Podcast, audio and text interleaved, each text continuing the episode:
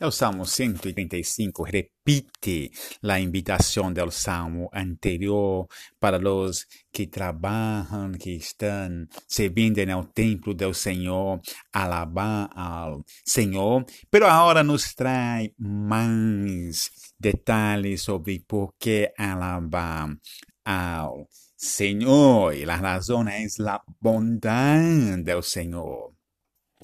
E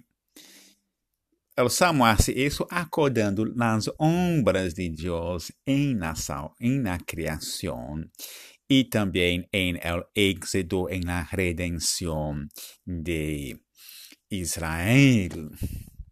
É interessante reflexionar sobre isso, porque às vezes em la literatura uno pode encontrar autores que hacen um contraste entre textos bíblicos que falam sobre a criação e textos bíblicos que falam sobre a salvação ou a redenção.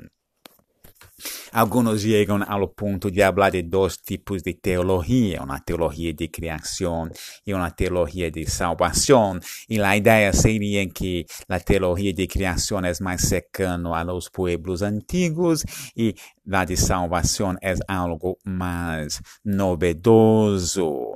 Esse salmo ilustra os peligros de esse tipo de abordaje al Antiguo Testamento, porque los temas de creación y salvación acá se encuentran interrelacionados. Hasta mismo porque por, para a perspectiva del salmista, la elección de Jacob del pueblo de Israel de, es una forma de creación. La redención de Israel en el Egipto es un acto criador de Deus, traindo algo novedoso a la existência.